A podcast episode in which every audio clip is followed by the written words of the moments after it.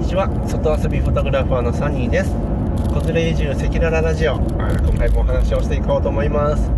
そうですね。あの子連れ移住赤裸々ラジオってラーが2回続くんでめっちゃ言いにくいんですよ。めっちゃ言いにくいのでと初め僕自分でこれ名前つけておきながらあの何やねんこれって思ってたんですけどなんかねちょっとスムーズに言えるようになってきた気がします。子連れ移住赤裸々ラジオ。言えてるかな？わかんないですけど。はい。どうでもいいお話でした。今回は僕が移住するためにやったことシリーズで一緒に過ごす人たちを変えに、えー、行った変えていったっていう話をしようと思います。とこれ何かというとですね、あの、僕サラリーマンをやってて移住したいと思い始めてですね、えー、思い始めたんですけどやっぱり多くの方は移住とかそんな無理だよって、まあ、老後だよね みたいな感じで笑うんですよね。で、えー、僕の周りってサラリーマンしかいなくて、まあ、サラリーマンが悪いとかいいとかいう話じゃなくてもう本当サラリーマンしかいないんですよ、まあ、あの当たり前ですけどね。あのフリーランスとか独立した人とか移住した人とか起業した人会社経営してる人って全くいなくて当時5年前ね。家族親戚にもいないまあいないことはないんですけどまああのほぼいなかったんです。そういう人に、えー、接しながら暮らす過ごすってことは僕なくて、えー、っていう状況だったことに5年前に初めて気づいたんですね。で、えー、っていう今のお話はちょっとこう脇道のお話なんですけどと僕は、え移住したいな移住するイコール、まあ、独立して自分で稼げるようにならないといけないだろうなっていう、まあ、子供もいてっていう境遇の中でそういうことを考えていた時に、えー、まずやらやらないといけないなと思ったのは自分の知ってる今までのコミュニティ、えー、規制概念を飛び出すっていうことだったんですよ。で今ちらっと言ったように周りサラリーマンとかばっかりだったのでやっぱり独立するとか移住するっていうのがもうあの自分の人生の選択肢ないんですよね。で考え方価値観としてもそういう前例実例っていうのは周りにないのでそんなことはできないありえないっていうようなできっこないアホじゃないかって 何言ってんだっていうような感じになっちゃいますよね。で僕も自分自身もそうでした、いややりたいけどそんなできるわけないよなっていやーって思ってたんですけどでもあのー、いやいやちょっと待ってと。いろんな本を読んだり、えー、人の話をね、あの、聞いたりしてるうちに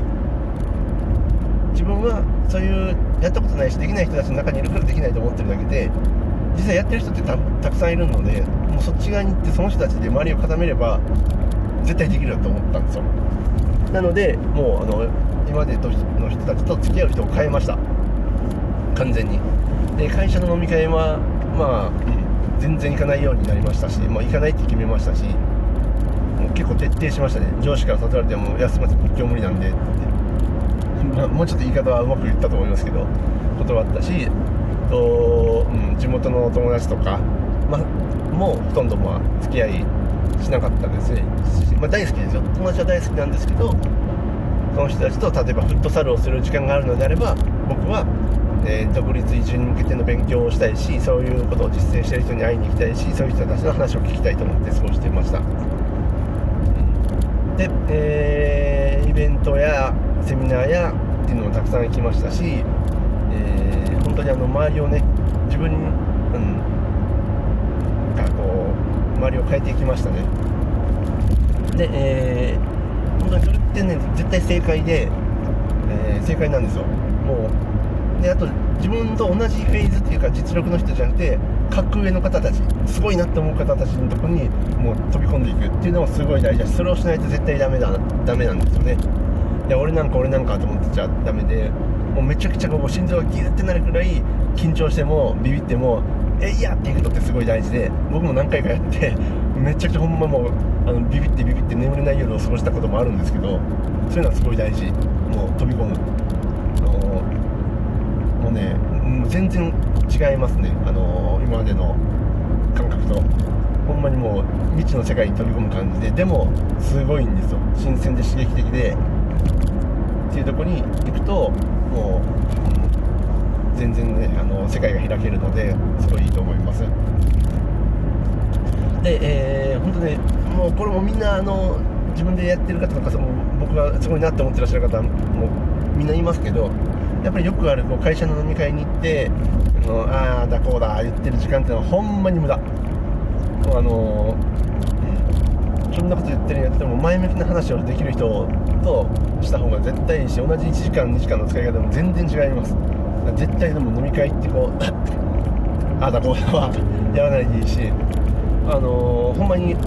ちゃんと軸持って行動力持ってやってる人たちだからお酒なくても全然いい話できるしするし。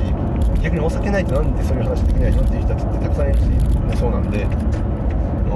お酒飲まないとそういう話ができないっていう人たちは僕はあの、意識して遠ざけていました、まあ、お酒好きなんでね僕お酒好きなんでお酒飲みますしこの人素敵だなと思った方とお酒飲みたいので一緒に飲みましょうよとか言いますけど飲み会がありきじゃなくてこの人と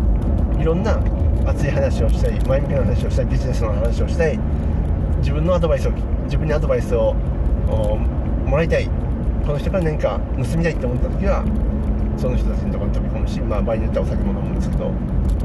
いや目的のない飲み会は全くしないですね。でそうそうそんな感じで周りの付き合う人たちっていうか、あのー、自分に入ってくる声っていうのをもう全部変えました。変えにかかりましたね。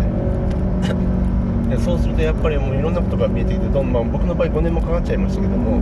の今まで知らなかったような世界もあそんな世界やんねやとかいうねあのことも知れましたし、うん、で僕あの5年前に初めの頃に移住したいなと思い始めた頃にあの地域おこし協力隊もやりたいなと思ってでいろいろググって見ててあいいないいなと思って申し込んだこともあるんですけどで実際どうなんだろうと思って地域おこし協力隊の方にも会いに行ったりしましたしその方がいるようなコミュニティ、まあ、地域のこうね、あのー、何かこう独立して頑張ってらっしゃるたちがいらっしゃる方たちがこういるようなコミュニティにも顔出したりしましたしすごいやりました。すごい大事。ででもね例えばこれ、うん、僕はね昔あのある人に言ってもらったのがの、まあ、同じような話を僕も56年前に聞いてあそうだなと思って実際行動したんですけどその時に言ってたのがすごい分かりやすくて例えばあの中学生の、ま、サッカー好きな子がいたとしてサッカー上手くなりたいプロになりたいって思った時に同じ中学校のサッカー部別に強豪でもなくて普通のサッカー部の中でやってたりとか休みの日に、えー、公園に行ってもしくはグラウンドに行って小学生たちと一緒にサッカーやるのとクラブチーム高校生のクラブチームとか J リーグの傘下のチームにもうビビるけどもうプロになりたいんだよ一緒にやらせてくださいって飛び込んでいってもうもうあえー、なんやろ初めはね何言ってんだこいつって思われてこう相手にされなくてもそれに食らいついていって混ぜてもらってそういう一流の人たち自分より格上の人たちと一緒に混ざって全員が格上の中でサッカーをするのとどっちが上達すると思いますかって話なんですよね。もうあのー、中学生のサッカー少年がプロになりたいと思った時に小学生や中同じ中学生の人たちと一緒に毎日サッカーをするのと中学中学生じゃなくて高校生や社会人やプロの人たち周りをこう全部固められた状態でサッカーするのとどっちがどっちが上手くなりますかと、もう明らかですよね。はい。ということを聞いて僕はもうすぐにやろうと思いました。っていう感じです。はい。えー、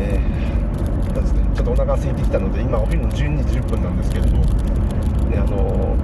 高島ではなかなか食べられないあの吉野家とか食べたいなと思います。一応高島にすき家があるんですけどもあのなかなか家族いるとね奥さんから牛丼とかダメって言われるんでお金もったいないしなんかちょっと健康的じゃなさそうだからやめてって言われるんで今日は1人なんでこうって牛丼でも食べて、えー、大盛り食べて撮影の食に行こうと思いますということでありがとうございました、えー、この話が誰かの何かの参考になればすごい嬉しいなと思っていつもお話しています。滋賀県高島市に家族で移住した外遊びフォトグラファーの3人でした。ありがとうございます。バイバイ。